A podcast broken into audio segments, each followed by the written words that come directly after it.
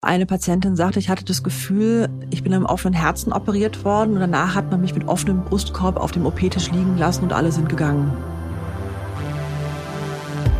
Jakobsweg. Das Fitnessstudio für die Seele.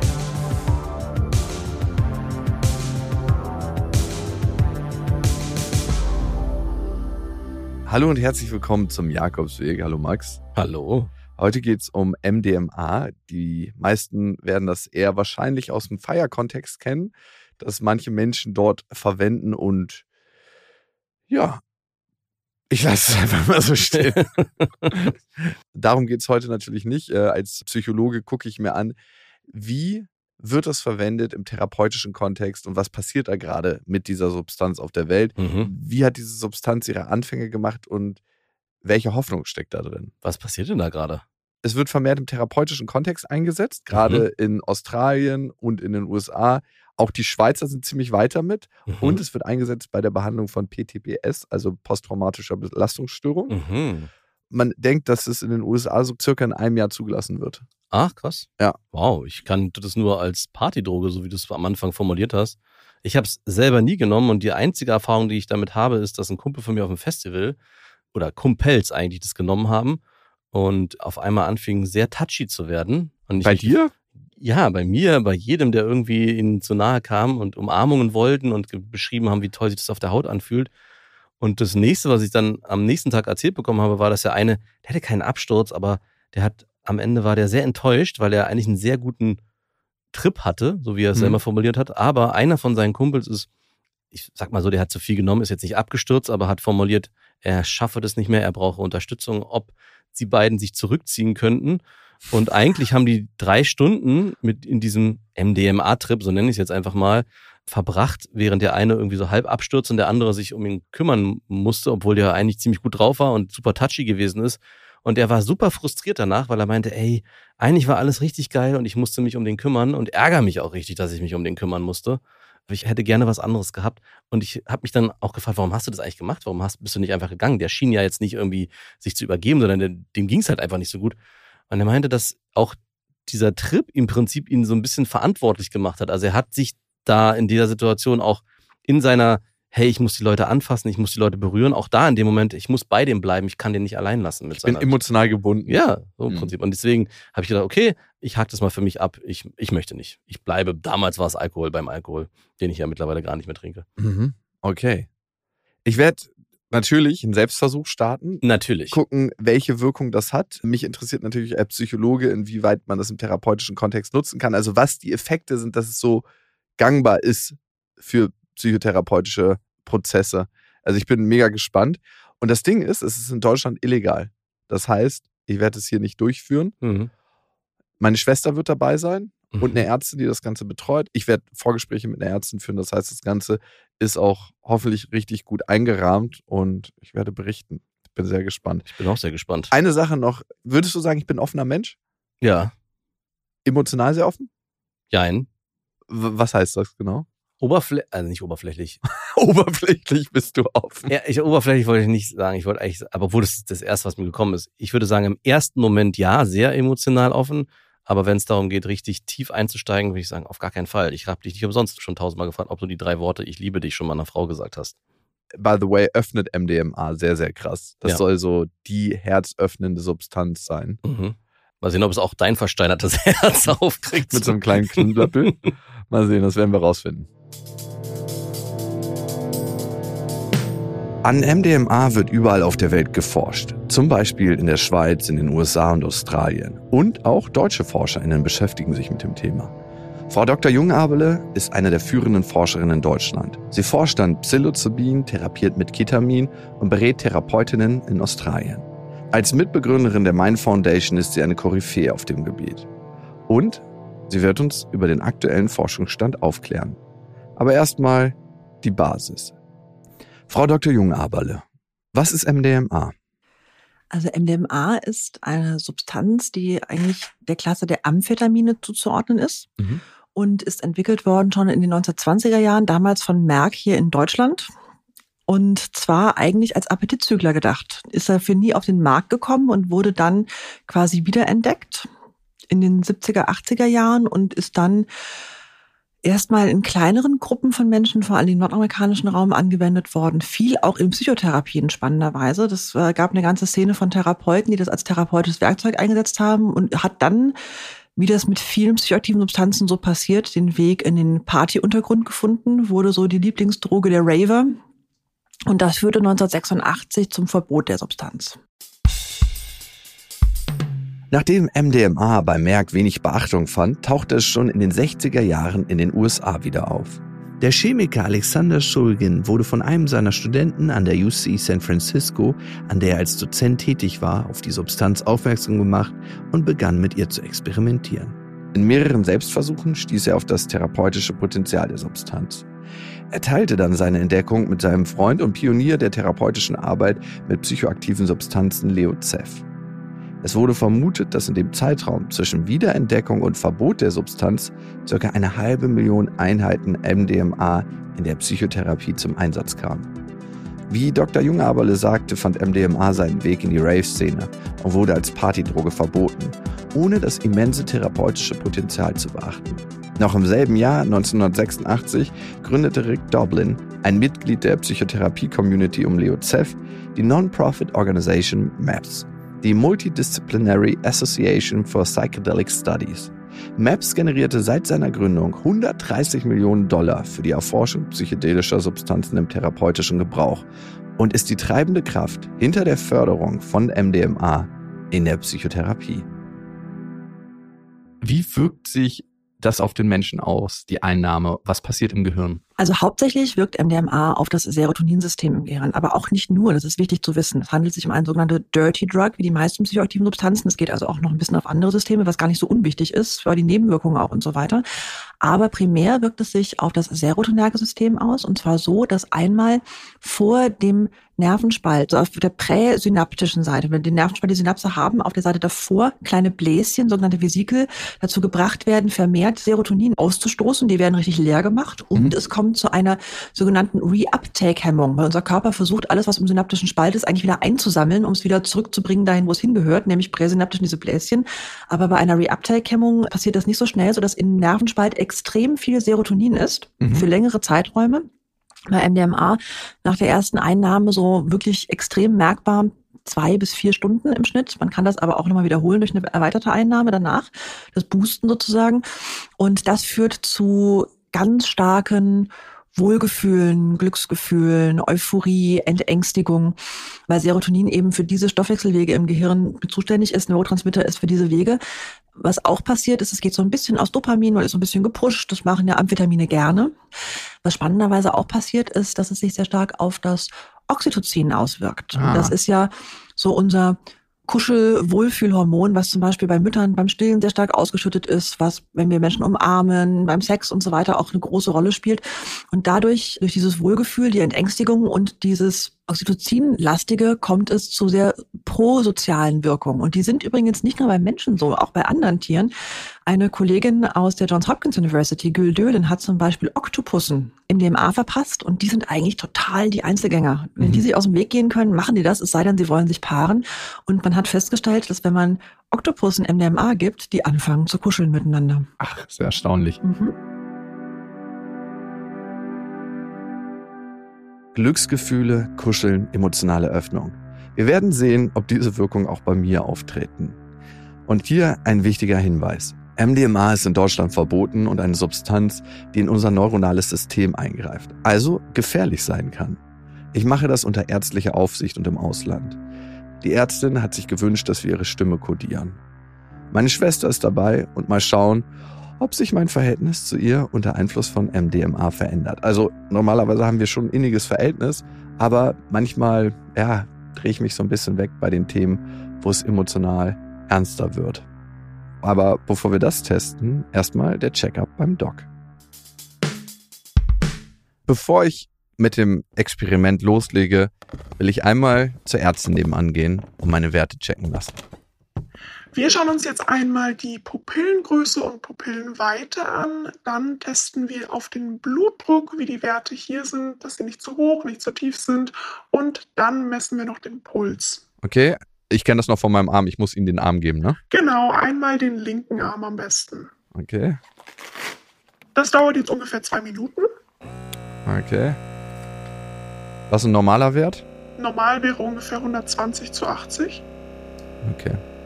Haben sportliche Menschen niedrigeren oder einen höheren Wert? Das kann man so gar nicht sagen. Das kommt immer ganz auch auf die Konstitution an. Also ob jemand etwas ja, schmächtiger ist, viel geschlafen hat, wenig geschlafen hat. Okay. Bei Ihnen sehen wir jetzt 120 zu 70, genau. Okay, ist das gut? Das ist wunderbar, also perfekt im Rahmen. Gut. Dann gucke ich einmal in Ihre Pupillen. Mhm. Die beleuchte ich jetzt. Da sehe ich aber gar nichts Auffälliges. Also die bewegen sich hier sehr kontinuierlich, richtig normal groß, nicht entrundet, also alles bestens. Der Puls ist auch ganz normal, haben wir jetzt 72 Schläge pro Minute, also da ist alles wunderbar. Okay, vielen Dank. Dann kann ich ja in mein Experiment reinstarten. Ja, viel Glück.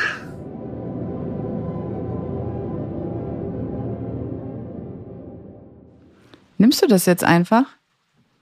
Ja, also wir haben ja eine ärztliche Begleitung und dann schauen wir, was passiert. Okay. Aber es geht ja nicht sofort los. Es braucht ja meistens ein bisschen, um zu wirken. Wie lange? Nach einer halben Stunde sollte man eigentlich was merken und nach einer Stunde wirklich deutlich. Okay. Ja, da bin ich ja mal gespannt, was mich hier erwartet. Wieso, was denkst du? Naja, ob du dann so bist, wie du bist, wie ich dich kenne, oder ob du ganz anders bist. Das frage ich mich. Wie bin ich denn? Wie, kenn, wie kennst du mich denn? Na, schon auch lustig, aber auch ein bisschen kontrolliert. Manchmal, glaube ich, ein bisschen zurückhaltend mit dem, was du wirklich denkst. So? Ja. Ja. Ja. Wann bin ich denn zurückhaltend mit dem, was ich wirklich denke? Und woran machst du das fest, dass ich dann so ein merkwürdiges Gesicht mache und den Mund halte? Nee, dass wenn wir alleine sind, dass du über manche Sachen dann anders sprichst. Als ich das mache, wenn ich den Leuten gegenüber sitze. Ja. Und ich bin genauso gespannt wie meine Schwester. MDMA ist auch in Berlin als Feierdroge sehr verbreitet. Ich habe mich mal umgehört und wollte wissen, was Menschen sagen, die Erfahrung mit der Substanz gemacht haben. Um welche zu finden, musste ich ja nur ein bisschen in die Berliner Clubs abtauchen. Ich laber die ganze Zeit irgendwelche Leute voll, deswegen muss ich die ganze Zeit Kaugummi kauen.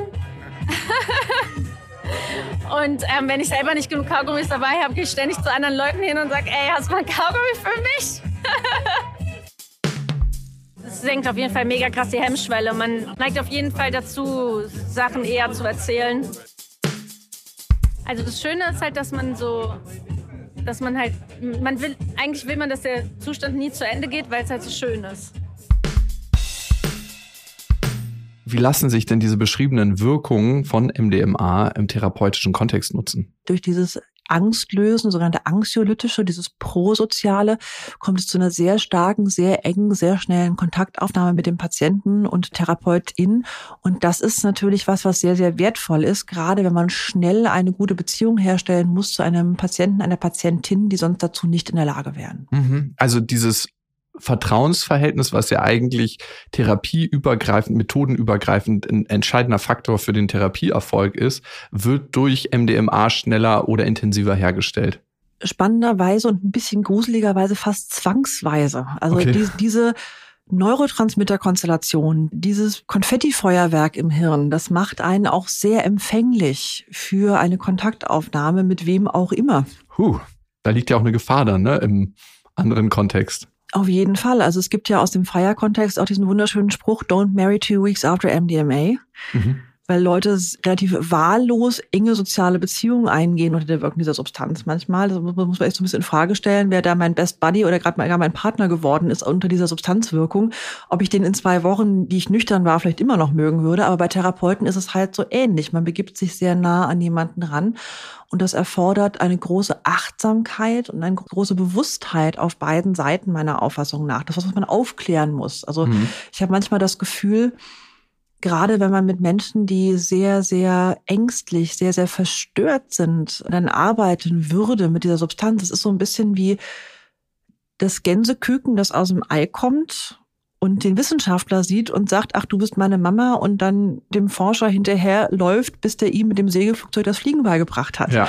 Da gibt es so Bonding-Phänomene, mit denen man ganz achtsam und behutsam umgehen sollte. Ja, das passiert ja auch immer mal wieder im Therapiekontext, dass sich eine Klientin, ein Klient in den Therapeuten, die Therapeutin auch verliebt, weil eben diese intensive Beziehungserfahrung gemacht wird und wenn man davor Aufklärungsarbeit leistet, kann man das wahrscheinlich in den richtigen Kontext rücken, ne? Also das ist ja in manchen Therapieformen, gerade wenn wir tief die psychoanalytischen Therapien einsteigen, sogar gewünscht, dass es zu solchen Phänomenen kommt, weil die eben dann therapeutisch genutzt werden können. Aber natürlich, wenn das dann auch im, im, mit Chemoturbo passiert, Mhm. und gerade bei sehr schwer erkrankten Patienten, man muss ja sagen, also die Patienten, die da gerade in den USA zum Beispiel behandelt werden und auch weltweit innerhalb der Phase 3 Studie von MAPS, das sind therapieresistente posttraumatische Belastungspatienten. Also die sind richtig schwer betroffen, sonst wären die gar nicht drin in der Studie. Mhm. Und dass man mit denen vorsichtig umgehen muss, ist, denke ich, klar.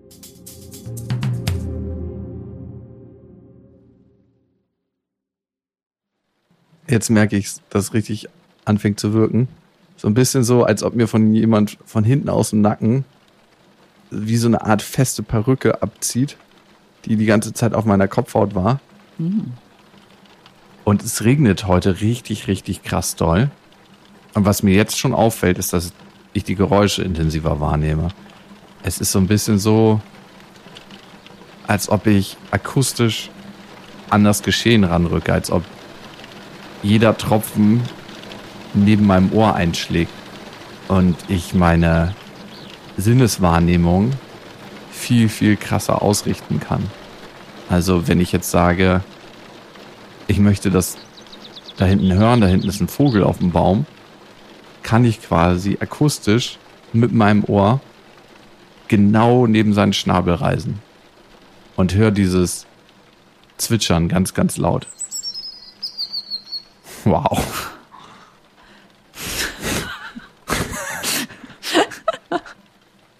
Und gleichzeitig, dass ich, dass es mir richtig warm ist. Ist hier so warm? Nee, es ist ganz angenehm hier. Wirklich. Ja. Mir ist richtig heiß. Ey, vielleicht checke ich mal kurz mit dem Doc ein und messe den Puls. Also der Blutdruck ist im Vergleich zu vorher jetzt etwas höher. Jetzt sind wir bei 130 zu 80, ist aber immer noch im normalen Bereich. Also da musst du dir überhaupt keine Sorgen machen. Und, aber man merkt schon, dass sich körperlich was verändert hat. Genau, man merkt schon, dass jetzt dein Körper ein bisschen arbeitet, mehr Sympathikuswirkung eingetreten ist. Jetzt schauen wir mal, ob wir das in den Pupillen auch sehen. Schau mich mal nochmal an, dann leuchte ich dir gerade nochmal in die Pupillen. Ja. Oh, krass ist es hell. Ja, die sind auch sehr erweitert. Also das ist quasi eine leicht körperliche Wirkung, die wir hier sehen. Also vorhin waren sie ja ganz normal. Es musst du jetzt auch noch nicht psychisch merken, aber man sieht auf jeden Fall eine leichte Veränderung in den Pupillen. Mhm. Also auf der körperlichen Ebene zeigt MDMA gerade seine genau, Wirkung. korrekt. Das sehen wir jetzt hier. Okay. Jetzt machen wir gleich noch den Puls. Ich lege dir das Pulsmessgerät noch einmal an den Finger an. Mhm. Und genau, das bestätigt das auch nochmal. Also jetzt sind wir hier bei 95, immer noch auch normal, aber natürlich leicht erhöht, auch passend zu dem erhöhten Blutdruck und auch zur Pupillengröße. Also da sieht man wirklich, dass das MDMA tatsächlich den Organismus etwas anregt. Das MDMA entfaltet langsam seine Wirkung. Ich kann mich sehr gut auf Details fokussieren. Aber noch fühle ich mich nicht unbedingt kommunikativer oder bin bereit, Türen zu öffnen, an die ich sonst nicht ran will. Aber genau das wäre ein Schlüsselfaktor für eine effektive Behandlung von PTBS. Vielleicht nochmal ganz simpel erklärt, was ist PTBS? Wofür steht's? Was ist es? PTBS oder auf Englisch PTSD steht für posttraumatische Belastungsstörung. Das heißt, es ist eine anhaltende Störung, die sich entwickelt nach einer als nicht verarbeitbar erlebten Erfahrung. Und das kann alles Mögliche sein, von einem sexuellen Übergriff bis hin zu einem Autounfall. Es gibt sogar eine Traumatisierung bei Proxy. Das heißt also, wenn ich miterlebe oder erfahre, dass jemand, der mir sehr wichtig ist, was ganz Schlimmes erlebt hat, kann man auch selber, obwohl man gar nicht betroffen war, eine posttraumatische Belastungsstörung erleben. Das betrifft relativ viele Menschen, sei es im privaten oder auch im beruflichen. Also gerade auch Feuerwehrleute, Polizisten werden immer mal wieder im beruflichen davon betroffen. Mhm. Aber es muss auch kein Einzelerlebnis sein. Es gibt auch Leute, die sogenannte komplex posttraumatische Belastungsstörungen erleben. Und das sind oft die, die am dauerhaftesten leiden, die zum Beispiel als Kind sehr lange sehr schwierigen Situationen ausgesetzt waren, körperlich, emotional oder sexuell missbraucht worden sind oder von verschiedenen Menschen solche Erfahrungen hinnehmen mussten oder in sehr prekären Lebensumständen aufgewachsen sind. Also wenn wir jetzt in die Ukraine denken, wächst da gerade eine Generation heran, die sich auch mit diesem Thema auseinandersetzen müssen. Hm. Das ist schon ein riesengroßer Faktor. Ab wann wird denn ein traumatisches Erlebnis zu einer chronischen Belastung? Wie funktioniert das denn eigentlich? Also, dass man erstmal sehr stark reagiert auf eine sehr schwierige Erfahrung, ist normal. Also mhm. eine akute Belastungsreaktion, die mehrere Tage, Wochen, vielleicht auch Monate anhält, ist normal. Und die meisten Menschen, die resilient sind, also Verarbeitungsmechanismen haben, erholen sich dann wieder, sei es mit therapeutischer Hilfe, manche kriegen es auch ohnehin. Und wenn man nach so einem halben Jahr etwa immer noch sehr stark belastet ist und bestimmte Symptome zeigt. Also eines ist zum Beispiel diese vegetative Übererregung, also dass man quasi auf kleinste Stressfaktoren mit Schwitzen, mit Zittern, mit Herzschlagerhöhung, mit verschnelltem Atem reagiert oder Flashbacks hat, das heißt sehr überzeugende Wiedererinnerungen an das Trauma, die ausgelöst werden durch Reize, die gar nicht unbedingt direkt mit dem Trauma zusammenhängen müssen. Also wenn zum Beispiel man in eine Schießerei geraten ist und dann fällt irgendwo eine Autotür zu, kann schon das laute Geräusch dazu führen, dass man vollkommen das Gefühl hat, man ist wieder in der Situation. Also man hat mhm. nicht nur das innere Bild vor Augen, sondern man hat wirklich die komplette Wahrnehmung, ganz wieder in dieser Situation zu sein, kann sich dagegen auch ganz schlecht wehren. Viele Menschen haben Albträume. Dissoziationen ist etwas anderes, also dass man quasi wie der Realität entrückt ist und damit auch schwer in Kontakt kommt, das ist ein Schutzmechanismus. Gerade bei frühen Traumatisierungen. Also es gibt Menschen, die ganze Jahre ihres Lebens in diesen dissoziativen Zuständen verbringen, gerade bei Frühtraumatisierungen.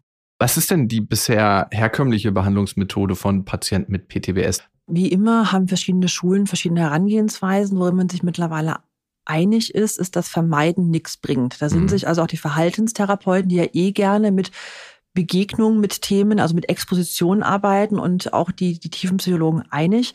Das, wofür es die meisten wissenschaftlichen Belege gibt, ist Verhaltenstherapie mit Exposition, also mit sich aussetzen den normalerweise vermiedenen Themen. Und da gibt es eine Exposition, in dem man im Gespräch über das Trauma spricht. Das ist eine narrative Exposition, also ein to narrate erzählen.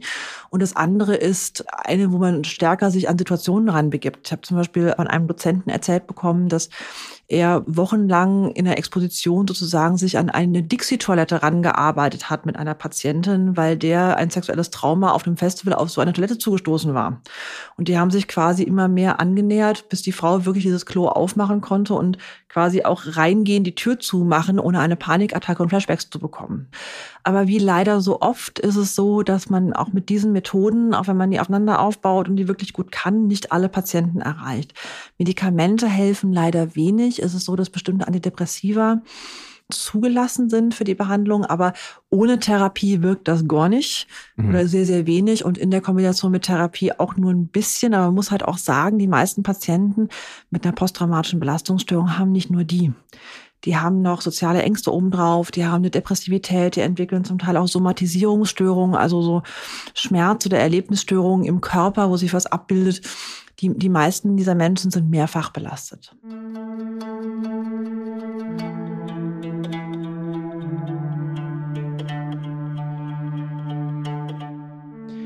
PTBS ist eine psychische Belastungsstörung, die nicht auf die leichte Schulter genommen werden darf.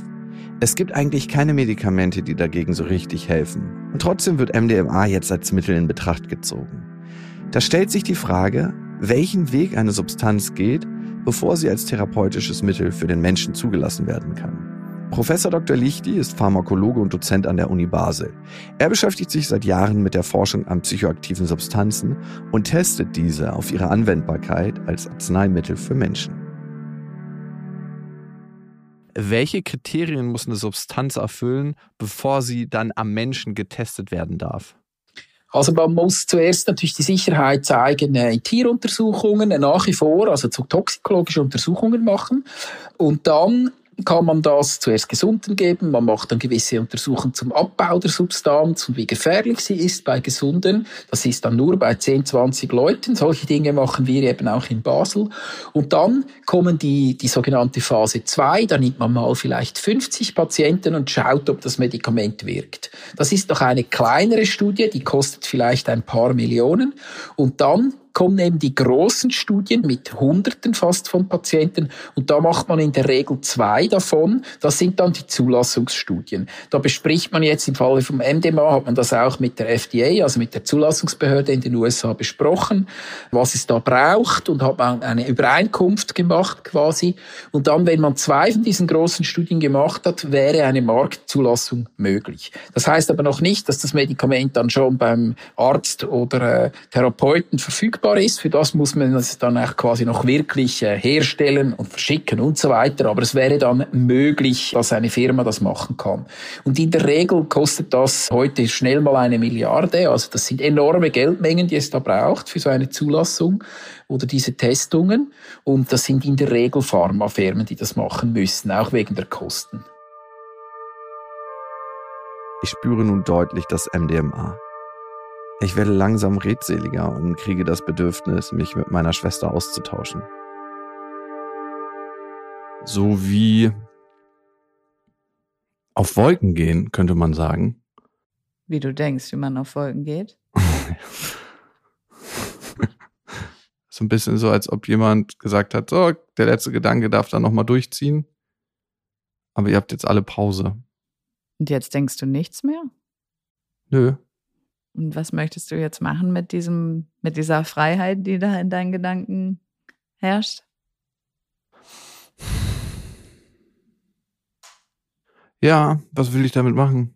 Ähm, wie siehst du eigentlich unser Verhältnis? Unser Geschwisterverhältnis? Ja.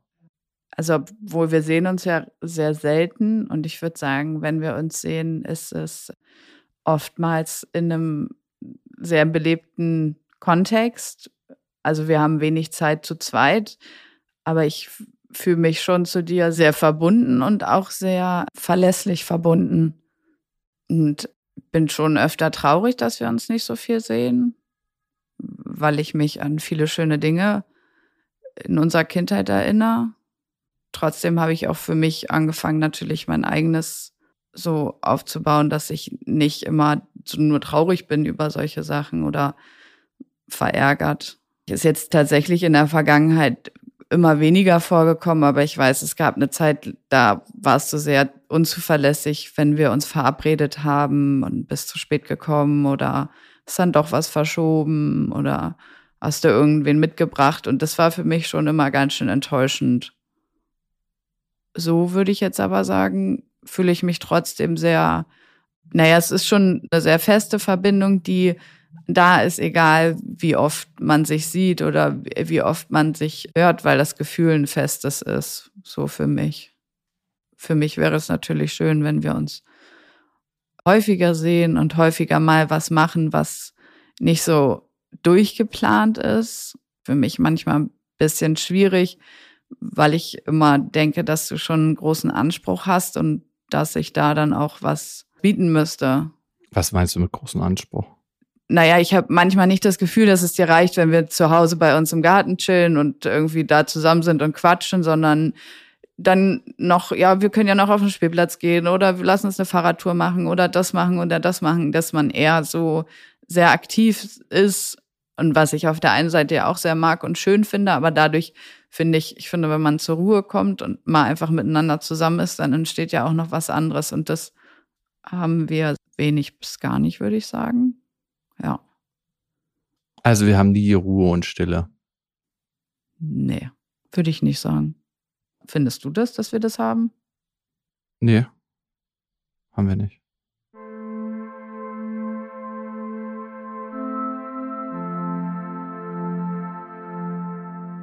Ja, also man verliert auf jeden Fall total das Gefühl für die Zeit und denkt darüber natürlich nicht mehr nach, weil, ähm, weil man ja so im Moment ist. Ich merke auf jeden Fall ein Kribbeln in meinem ganzen Körper. Auch so eine leichte Übelkeit, ganz komisch. Und mein Mund wird trocken. Und was ich als auf Wolken laufen beschrieben habe, ist eher eine Wolke zu sein. So ein bisschen wie im, Flow sein, dass man vergisst, was es sonst noch so gibt und nur noch mit dem Moment ist. Oh, mir schlecht. Oh Gott. Vielleicht vertrage ich das auch einfach nicht. Was denn? Nicht, dass du jetzt hier gleich aufs Mikro kotzt. Oh. Ey, ich, vielleicht ist es auch, wirkt es einfach bei mir anders. Gib mir mal bitte Wasser. Mhm.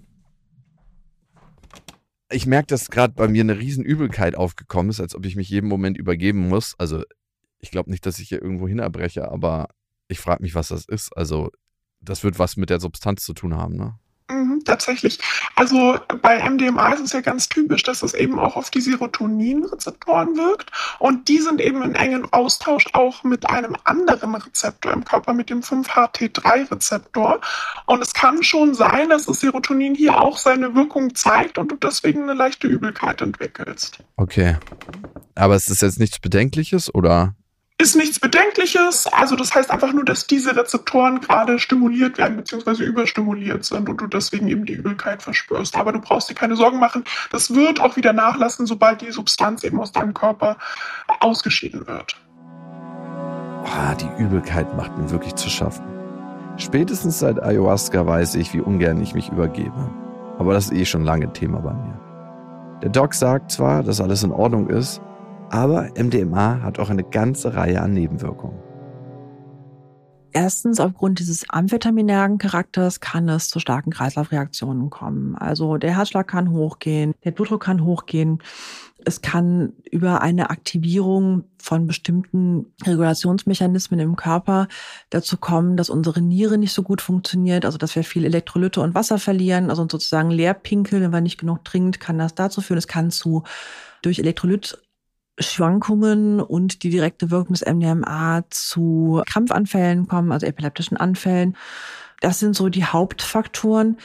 Auf der anderen Ebene, was mir sehr wichtig ist, weil diese ganzen Nebenwirkungen sind selten, was aber jedem eigentlich passiert, diese Substanz einnimmt, ist eine Veränderung der Willensbildung in dem Sinne, dass man vielleicht Risiken nicht mehr so gut abschätzen kann. Also ich habe zum Beispiel als Notärztin hier selber einen Patienten aus dem Weißensee gezogen. Es ist das Wasser vielleicht einen halben Meter tief. Die haben halt auf dem Steg MDMA genommen und ein junger Mann hat im Glücksüberschwung einen Körper ins Wasser gemacht, hat sich die Halswirbelsäule gebrochen. Wir haben den Gott sei Dank stabil ins Krankenhaus bekommen. Der bewegt sich wieder. Der hätte auch querschnittsgelähmt sein können ab Halshöhe. Aber diese Fehleinschätzungen von Verhalten oder auch zum Beispiel, dass man vielleicht, wenn man dann in einem Clubszenario eine sexuelle Begegnung eingeht, auf so Sachen wie sexuell übertragbare Krankheiten nicht so achtet, weil man gerade im Überschwang ist und so weiter. Das sind alles Sachen, wo diese Substanzen auch Risiken bergen, weil sie sich einfach auf die Risikowahrnehmung und die Willensbildung auswirken können. Gibt es denn die Möglichkeit, MDMA tödlich überzudosieren? Die Antwort ist hell yes, auf jeden Fall. Also anders als bei anderen Substanzen, also mich mit Psilocybin umzubringen, muss ich mich wirklich anstrengen. Aber bei MDMA ist das relativ gut möglich und das kann schon bei 10 bis 15-fachen Standarddosen schwierig werden. Wir haben ja auch diese Fälle hier in Berlin, wo 2008 im Rahmen einer Untergrundtherapie Patienten gestorben sind, weil dem Therapeuten genau das passiert ist. Der hat sich mit einer neuen Waage verdosiert hat eine zehnfache Überdosis MDMA ausgegeben seiner Gruppe und zwei Menschen sind verstorben, andere sind im Krankenhaus gelandet. Das ist gar nicht so schwierig, das hinzubekommen, ja. Wir haben ja sogar internationale Substanzklassifikation. Das heißt, wir können gucken, wie gefährlich einzelne Substanzen sind. Und da ist Alkohol, ich glaube, auf dem zweiten Platz im Ranking. Wie schätzen Sie MDMA von der Gefährlichkeit ein? Jetzt im Vergleich zu sowas Gängigen wie Alkohol. Also dieser zweite Platz, das bezieht sich auf diese sogenannten Delphi-Untersuchungen. Also man hat so Gruppen von Experten gebildet. Das können Leute sein wie ich oder andere, die dann zusammen ein Ranking machen oder auch jeder für sich. Und dann wertet man das aus von den verschiedenen Drogen. Und Alkohol hat ein sehr hohes Fremdgefühl Gefährdungspotenzial. Also nicht nur, dass ich selber meine Leber kaputt mache, man macht äh, Unfälle, man ist aggressiv und so und ist von daher sozial eine der schlimmsten Drogen. Wenn man da die Kontrolle verliert, oder? Und dann ist natürlich Nikotin, das hat einfach ein sehr hohes Schädigungspotenzial im Körper, also vor allem die assoziierten Teerstoffe. Und wenn man so ein Ranking macht, dann wird man sehen, dass Substanzen wie jetzt Psychedelika oder eben aber auch MDMA, die sind eben ganz am Ende dieser Gefährlichkeitsklasse. Das würde ich absolut unterstützen. Das haben eben sehr viele Experten so gesehen. Und die heutige Klassifizierung von Drogen, die eigentlich äh, MDMA in die oberste Stufe tut, wurde halt stark aus den 60er, 70er Jahren von den USA geprägt und dann weltweit im Prinzip den, den fast schon ausoktroyiert. Das ist sehr politisch motiviert. Also grundsätzlich sind Drogen nicht nach der objektiven Gefährlichkeit klassifiziert, sondern eben nach zusätzlichen Motiven. Das sind immer Stellvertreterkriege, die man führt. Drogenkrieg ist ein Stellvertreterkrieg für etwas anderes. Und das ist so. Psychedelika, aber eben auch MDMA sind eigentlich als medizinisch nutzlose und, und maximal gefährliche Substanzen klassifiziert, war das natürlich absolut klar heute, das äh, sagen eigentlich alle Fachleute und Wissenschaftler nicht begründet ist.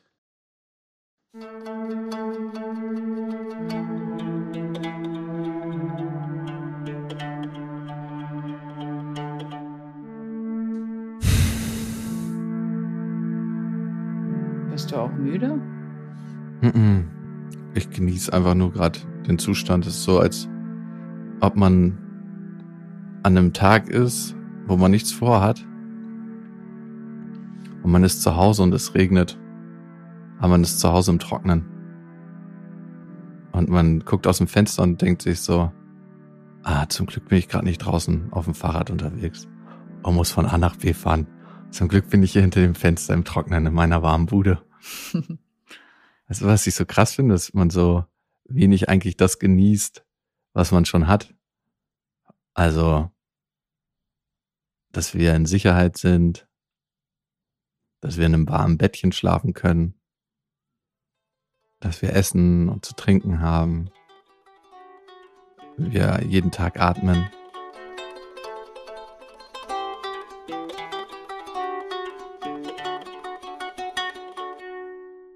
Habe ich MDMA als Substanz so verstanden, dass sie die Patientinnen und Patienten in einen ressourcevollen hormonellen Zustand bringt, wo eine Therapie erleichtert wird? Oder was ist jetzt der Vorteil bei MDMA? Es ist so, dass das MDMA nicht über die Hormone wirkt, sondern über die Neurotransmitter. Aber es ist so, dass da quasi die Patienten in einen angstfreien, offenen und emotional bezogenen Zustand gebracht werden, sich selbst und anderen gegenüber. Und dann ist eben also gerade Menschen, die über diese Vermeidung nicht hinwegkommen, also die diese Form von Exposition vorher nicht machen konnten, weil es einfach zu krass war, sie zu instabil waren, da wird es möglicher, aber auch dafür braucht es eine gewisse Stabilität, weil man Menschen doch auch in einen veränderten Wachbewusstseinszustand bringt. Und da muss man gut gucken, wer das auch halten kann, obwohl MDMA da relativ zuverlässig ist. Mhm. Wobei man sagen muss, dass man immer auch vorsichtig sein muss, an welcher Pandora-Büchse man so schraubt. Also es gibt Patienten, die berichten nach zum Beispiel der Studienteilnahme bei MAPS, wo ja nur wenige Therapiesitzungen, ich glaube zwei bis drei MDMA-Sitzungen vorgesehen sind, rauskam und das eigentlich sehr eindrücklich beschrieben haben. Eine Patientin sagte, ich hatte das Gefühl, ich bin am offenen Herzen operiert worden und danach hat man mich mit offenem Brustkorb auf dem OP-Tisch liegen lassen und alle sind gegangen. Oh. Und das muss man sich klar machen. Wenn man mit Patienten einen tiefen Prozess aufmacht, übernimmt man die Verantwortung für den ganzen Prozess. Und das ist leider in den Studiendesigns zum Teil noch nicht ganz adäquat abgedeckt. Wenn man eine Therapie macht, die so öffnend, so verändernd, so disruptiv ist, muss man sich darüber im Klaren sein, dass man vielleicht den Flaschengeist nicht so einfach wieder in die Flasche bekommt, wie man sich das vielleicht vorher vorgestellt hat. Für welche Patientinnen kommt denn MDMA als therapeutisches Mittel jetzt in Frage? Also PTBS hatten wir. Es gibt wahrscheinlich auch Kontraindikationen, ne, wo man sagt, oh, das ist schwierig, da sollte man es vielleicht nicht machen. Also wie bei allen Therapien, die intensive Erlebnisräume aufmachen, sollte man sehr vorsichtig sein bei Patienten, die nah an der Psychose gebaut sind. Also wenn mhm. Menschen sozusagen rüberkippen könnten in Zustände, die für sie selber nicht mehr kontrollierbar sind, dann muss man aufpassen.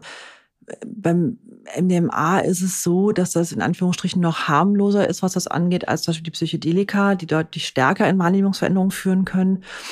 Man muss grundsätzlich gucken, ist ein Patient stabil genug? Mhm. Und es gibt so ein paar körperliche Kontraindikationen, also auch Medikamente, mit denen er stark interagieren kann. Eine gefürchtete Nebenwirkung ist ja das sogenannte Serotoninsyndrom, bei dem es gehen kann bis zur Überhitzung und ins Nierenversagen. Also ich sag mal, bei therapeutischen Dosen, wir sprechen ja hier von relativ geringen Dosen. Also die Studien sind gemacht worden mit zwischen 85 und 125 Gramm Erstdosis plus einem Booster obendrauf.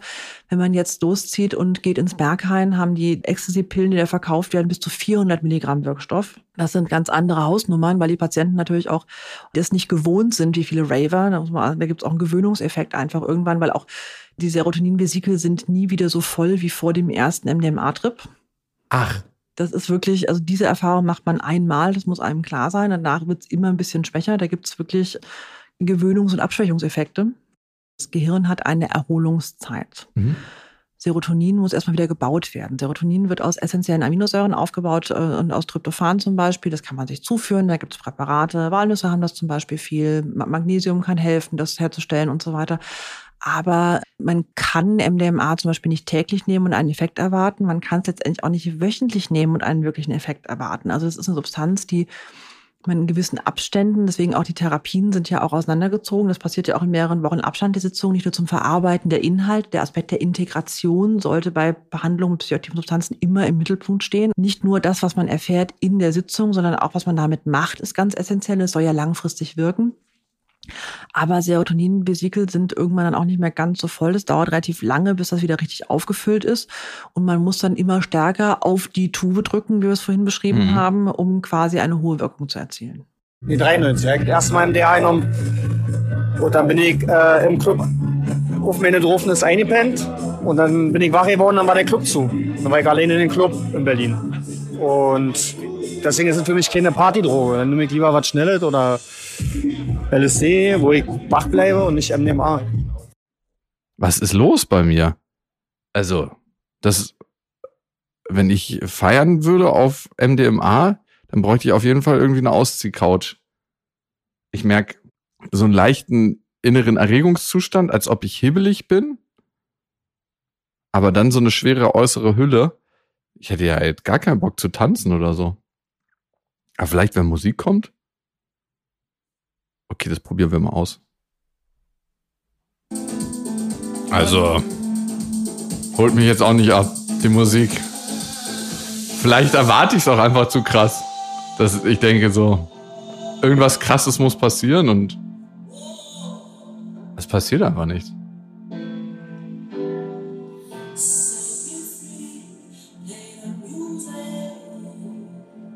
Die Studien, die jetzt gemacht worden sind, haben meistens zwei bis drei Dosierungssitzungen gehabt. Und ähm, spannenderweise hat MAPS eine Dosisfindung gemacht und ursprünglich wollten die Arbeit mit 125 Milligramm Erstdosis bei jedem und dann einem Booster, ich glaube von 45 war das. Und dann haben die geguckt, okay, wie therapeutisch ist denn welche Dosis und haben festgestellt, dass geringere Dosen bei vielen Menschen, also 85 Milligramm, reichen, um den therapeutischen Effekt zu haben, den Mhm. serotonergen Effekt zu haben. Wenn man die Dosis höher setzt, kommt die pushige, amphetaminerge Seite der Substanz stärker durch.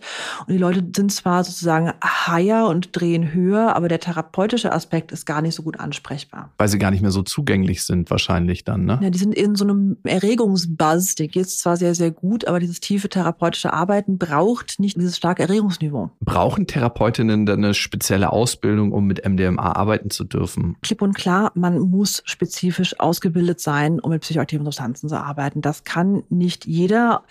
Wobei man sagen muss, nicht jeder, der mit diesen Substanzen arbeitet, muss eigene Erfahrungen haben. Ein schlechter Psychotherapeut wird auch nach 500 Eigenerfahrungen kein guter Psychotherapeut. Und ein guter Psychotherapeut, der sich einfühlen kann, der seine Patienten versteht, kann es auch hinbekommen, mit diesem Patienten zu arbeiten, wenn er selber keine Erfahrung gemacht hat.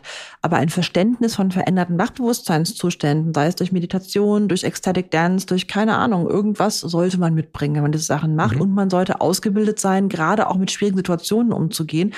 Denn ich sag mal so, solange das alles ruhig läuft, ist das therapeutisch ein Sahnebonbon und macht Spaß. Nur wenn es dann schwierig wird, lange Leute in schwierige Zustände kommen, Angst bekommen, paranoid werden, vielleicht doch getriggert reagieren, in Flashbacks kommen.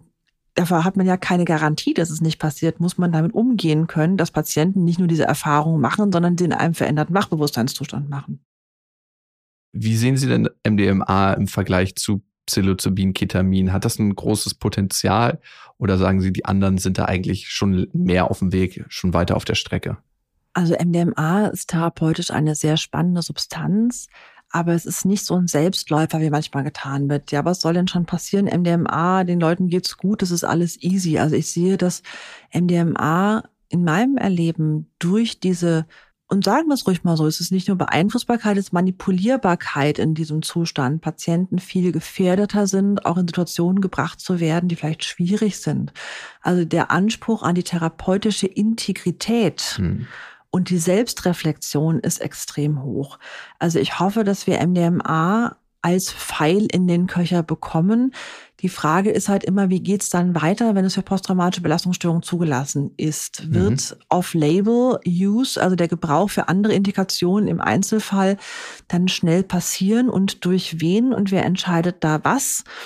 Also wir, wir kommen einfach in Bereiche, wo es regulatorisch und ethisch noch Minenfelder gibt, mit denen wir aktiv umgehen müssen. Ich denke, dass MDMA nicht auf die leichte Schulter genommen werden sollte, gerade weil die Patienten, an die man sich jetzt wendet mit dieser Indikation der posttraumatischen Belastungsstörung, ja auch die sind, die unseren Schutz noch viel mehr bedürfen als Patienten mit einer Depression zum Beispiel. Es ist also noch ein weiter Weg zu gehen. Die Frage ist, ob er überhaupt gegangen wird. Dr. Lichti sagt, allein das Testverfahren kostet bis zu einer Milliarde Euro. Rechnet sich das für ein Pharmaunternehmen und wenn ja, Wer kann sich eine MDMA-Therapie dann überhaupt leisten?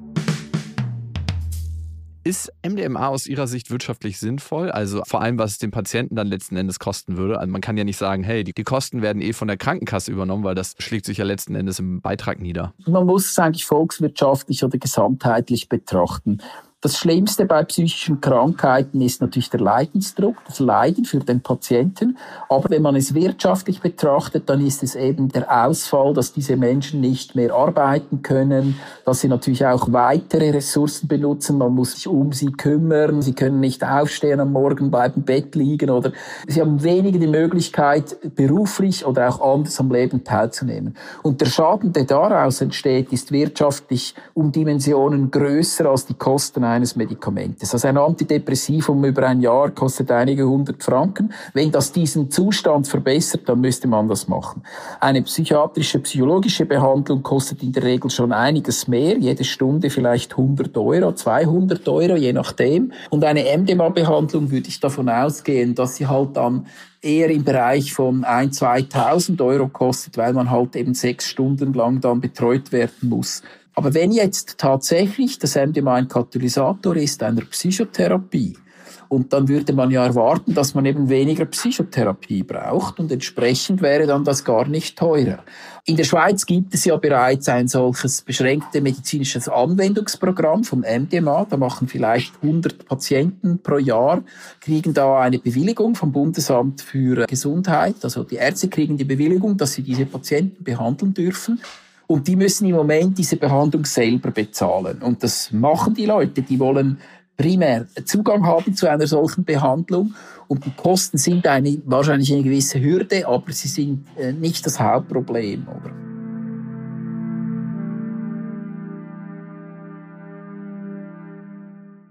Als Endfazit, Medien sind ja dafür da, um Dinge zu kreieren, die außergewöhnlich krass sind. Ne?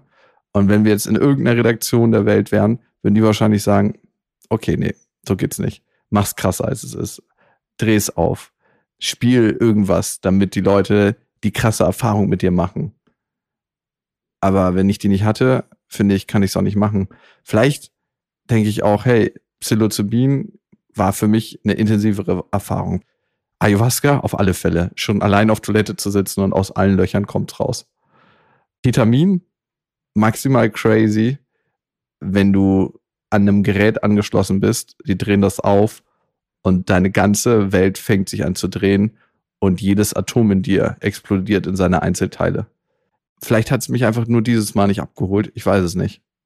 Ich habe ja nicht so viele Erfahrungswerte, aber ich fand's viel, viel unbeeindruckender als alles, was ich bisher darüber gehört habe.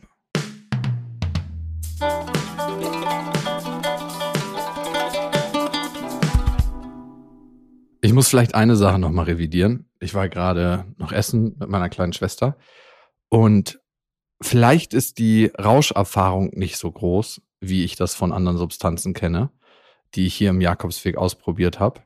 Aber was ich auf jeden Fall merke, ist, dass ich die ganze Zeit total Lust habe, sehr offene Gespräche zu führen. Ich meine, dazu habe ich normalerweise auch Lust, aber nochmal auf eine andere Art und Weise, als ob mich etwas dahin zieht, wie so ein Magnet, dass ich genau weiß, dass ich dahin muss. Und dass es sich ganz komisch anfühlt, allein zu sein. Also, dass ich eigentlich total auf Beziehungen jetzt gerade gepolt bin und Lust habe, ganz viel Zeit mit Leuten zu verbringen, die mir wichtig sind. Es ist, als ob der innerliche Beziehungsregler maximal aufgedreht wird. Und ich spüre so ein großes Maß an Gelassenheit.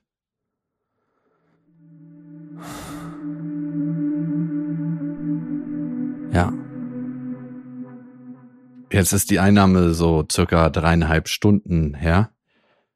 Und ich merke, dass ich einfach eine krasse Sehnsucht danach habe, nicht allein zu sein. Also im Moment bin ich jetzt gerade allein und das habe ich ganz, ganz, ganz selten mal, dass ich so das Bedürfnis habe, eine Ex-Freundin von mir anzurufen und zu sagen, hey, hast du nicht Lust vorbeizukommen, eine Runde zu chillen? Und äh, ich könnte mir schon denken, was dabei rauskommt. Und eine Sache, die ich auch vorhin gesagt habe, die ich revidieren muss. Musik hat gerade doch einen anderen Effekt auf mich. Ich habe hier ein paar neue Podcasts gehört, die wir gerade mit der Firma produzieren. Ey, sorry, dass ich euch mit in das Rabbit Hole mit reinnehmen muss. Aber ich habe mir die Sounds jetzt gerade so das achte, neunte, zehnte Mal angehört und habe richtig gemerkt, wie ich so mitwippe, das halt viel tiefer in mein System einsackt, die Musik. Und das baut auch die Brücke dazu, dass manche Leute das wahrscheinlich sehr erfrischend finden, das im Feierkontext zu nutzen. Und andererseits habe ich gar nicht mehr so die Bewertung dafür. Ich glaube, ganz wichtig ist, wenn man mit Kunst verschmilzt, wenn man mit Musik verschmilzt, dass man halt nicht so die Bewertungskamera an hat, die auf einen gerichtet ist und sagt, du, was machst du hier eigentlich? Tanzt du? Weil wenn man sich Tanzen mal vorstellt, an sich ist es ja was mega merkwürdiges, dass sich alle zusammen zu irgendwelchen Beats bewegen auf einer Tanzfläche, aber wenn man es einfach macht, das ist mega geil. Und das baut auch die weitere Brücke in den therapeutischen Kontext, dass ein Effekt davon, warum es gut funktionieren kann, ist, dass diese Bewertungsebene von ich beobachte mich selbst, ich bin mein eigener Gatekeeper, das darf ich sagen, das darf ich nicht sagen, ein Stück weit entfällt.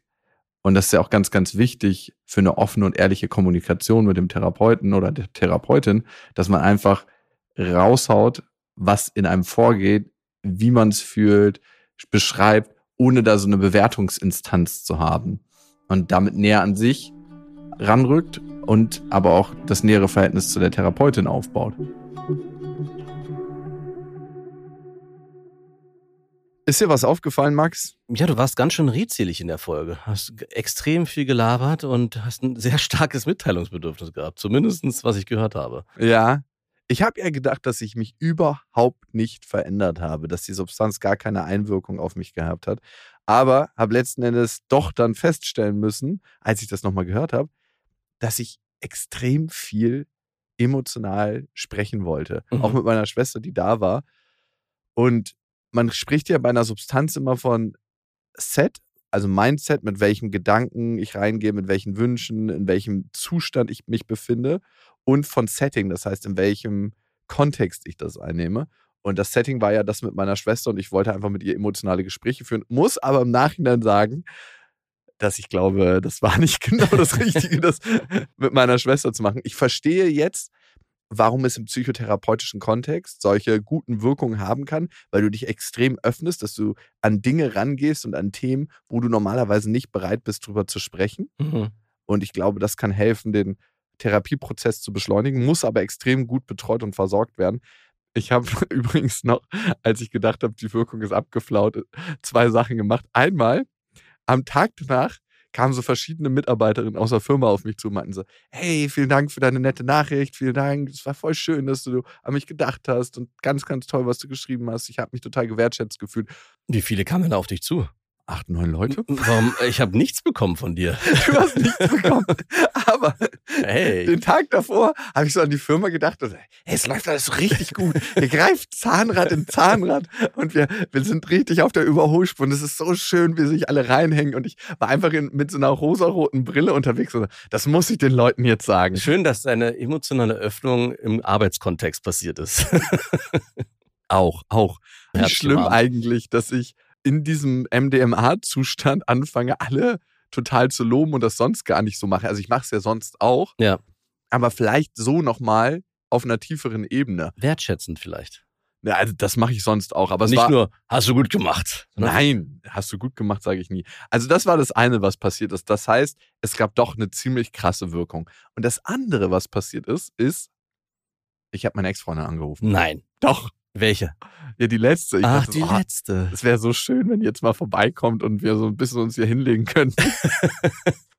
also, ey, die Substanz, und man merkt es gar nicht, und das ist das Gefährliche, macht extrem auf, emotional, und du hast einfach so richtig Bock auf Kuscheln und auf Bimsen und auf alles, was dazugehört. Das heißt, ey, ich würde einen Teufel tun, das im Club zu nehmen. Stell dir mal vor, du lernst da jemanden kennen und dann denkst du, ah ja, das ist super. Das ist die Person, schläfst mit der, bist vielleicht auch noch unvorsichtig, weil du so drauf bist. Und dann wachst du am nächsten Morgen auf und denkst, so, was ist passiert? Hast du, hast du deine Ex-Freundin erreicht? Nein, zum Glück nicht. Schade.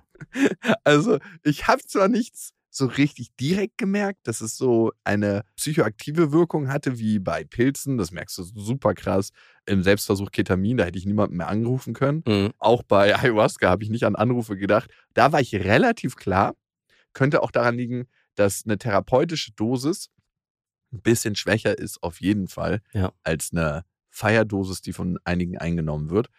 Aber ich war extrem emotional offen, bedürftig und hatte Bock, total in Kontakt zu gehen. Wenn MDMA irgendwann mal zugelassen wird, also wie gesagt, es ist trotzdem, es ist eine illegale Substanz in Deutschland. Man Ja. muss das einfach sagen und es ist nicht zulässig, das zu nehmen hier. Aber wenn es irgendwann mal zugelassen wird, das kann ja passieren, was wäre, wenn alle Führungskräfte in Deutschland das immer mal wieder nehmen müssen? so eine extreme Lobkultur. Dann, wenn so Konfliktherde in der Welt sind, so, so Bürgerkriege ausbrechen, dass man mit dem Flugzeug rüberfliegt und das so rüberstreut und alle so, ach, was, worüber haben wir uns hier gestritten und sich in den Armen liegen. Der MDMA-Bomber. Ja. Wie war das denn eigentlich dann für dich am nächsten Tag? Gibt es so einen klassischen Hangover, so ein Tief? Ich hatte damit gerechnet, dass ich nächsten Tag im Bett verbringe und weinen werde und äh, mich unter der Decke verkrieche. Aber diesen Hangover von MDMA, den viele beschreiben, der wird eher festgestellt, wenn du Substanzen mischst. Das heißt, Mischkonsum betreibst mit Alkohol, Nikotin, anderen Substanzen. Und ich habe das natürlich nicht gemacht. Also ich habe jetzt nicht dabei mir noch eingelötet und irgendwie ein Kippchen geraucht, also, Mhm. weil ich das nicht mache. Und es gab gar nichts. Ich habe mich nicht down gefühlt. Ich war eher emotional so ein bisschen erschüttert, so dass ich dachte so, okay, was ist gestern passiert? Kennst du es, wenn du so einen extrem emotionalen Tag hattest, Mhm. dass du dich nächsten Tag erstmal erholen musst? Ja, kenne ich. Ja, so war das. So ist es, glaube ich, so fühlt sich jeder normale Mensch. Ja, und so war das auf Steroiden. So könnte man es bezeichnen. Und was nimmst du jetzt aus der ganzen Sache mit? Also war das für dich eine positive Erfahrung? Es war eine interessante Erfahrung. Also ich verstehe durch diese Erfahrung, die ich selber gemacht habe als Psychologe und Privatperson, warum das im therapeutischen Kontext so gut wirken kann, weil du eben emotional extrem offen bist, bereit bist, über Dinge zu reden, wahrscheinlich, die du sonst nicht besprechen würdest und weil du eine extreme Beziehung zu deinem Therapeuten, zu deiner Therapeutin aufbaust durch die Substanz. Und da liegt halt auch die Gefahr. Ne? Mm. Du kannst dich super schnell in jemanden verlieben. Um Gottes Willen. Und ich war mit meiner Schwester unterwegs. Das war definitiv Die richtige Entscheidung. nicht das richtige Setting. Nein, aber es war die richtige Entscheidung. Ja, Mann, natürlich. Um aber- Gottes Willen. Ja. Und deswegen glaube ich, habe ich auch diese volle Wirkung, die kannst du auch ein Stück weit unterdrücken, gar nicht zugelassen. Ja. Und als Fazit kann ich sagen, die Substanz hat im therapeutischen Kontext extremes Potenzial. Wir sind da noch nicht am Ende mit der Forschung. Aber es ist schon krass, wie der eigene Zustand sich verändern kann in dem Moment, wo du eine Substanz nimmst. Und da frage ich mich, sind wir einfach nur fucking Neurotransmitter und Hormone. Mhm. Also du hast ja das Gefühl, du liebst jemanden, obwohl du den nicht, gar nicht liebst. Oder wir lieben alle und merken es nur nicht mehr in unserem Alltag. Vielleicht auch das, ja. Mhm. Es bleibt auf jeden Fall spannend. Und liebe Leute, nochmal ganz am Ende. Für mich als Psychologe ist das immer eine Testreise, um das Potenzial von Substanzen im psychologischen Kontext zu erforschen. MDMA, nochmal, ist illegal in Deutschland und wir haben diesen Versuch nicht in Deutschland durchgeführt. Was mir auch ganz wichtig ist, ähm, zu beachten, dass Substanzen sehr, sehr gefährlich sein können und damit auf gar keinen Fall leichtfertig hantiert werden sollte. Ich danke euch fürs Zuhören. Es äh, hat mir viel Freude bereitet. Es war mal wieder eine spannende Reise. Und wenn ihr möchtet, abonniert diesen Podcast, empfehlt ihn weiter und wir hören uns beim nächsten Mal. Bis dahin. Das war der Jakobsweg. Ein großes Danke geht an Martin Petermann für die Redaktion, an Milan Fey für den Schnitt und die Komposition und an Marie Seltmann für die redaktionelle Leitung. Eine Produktion von Auf die Ohren.